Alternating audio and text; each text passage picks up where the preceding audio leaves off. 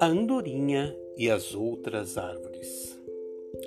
Estavam os homens a semear linho e, ao vê-los, disse a andorinha a outros pássaros: Para o nosso mal fazem os homens esta seara, que desta semente nascerá linho e dele farão redes, laços para nos prenderem. Melhor será destruirmos a linhaça da e a erva que dali nascer, para estarmos seguras.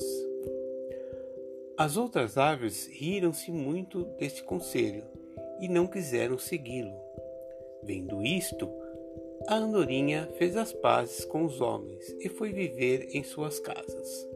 Algum tempo depois, os homens fizeram redes e instrumentos de caça, com os quais apanharam e prenderam todas as outras árvores, poupando apenas a andorinha.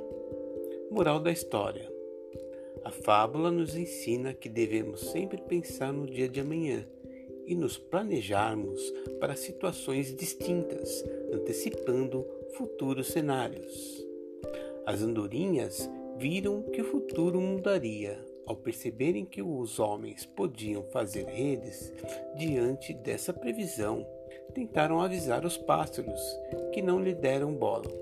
Então, fizeram amizade com os homens e foram poupadas da caça.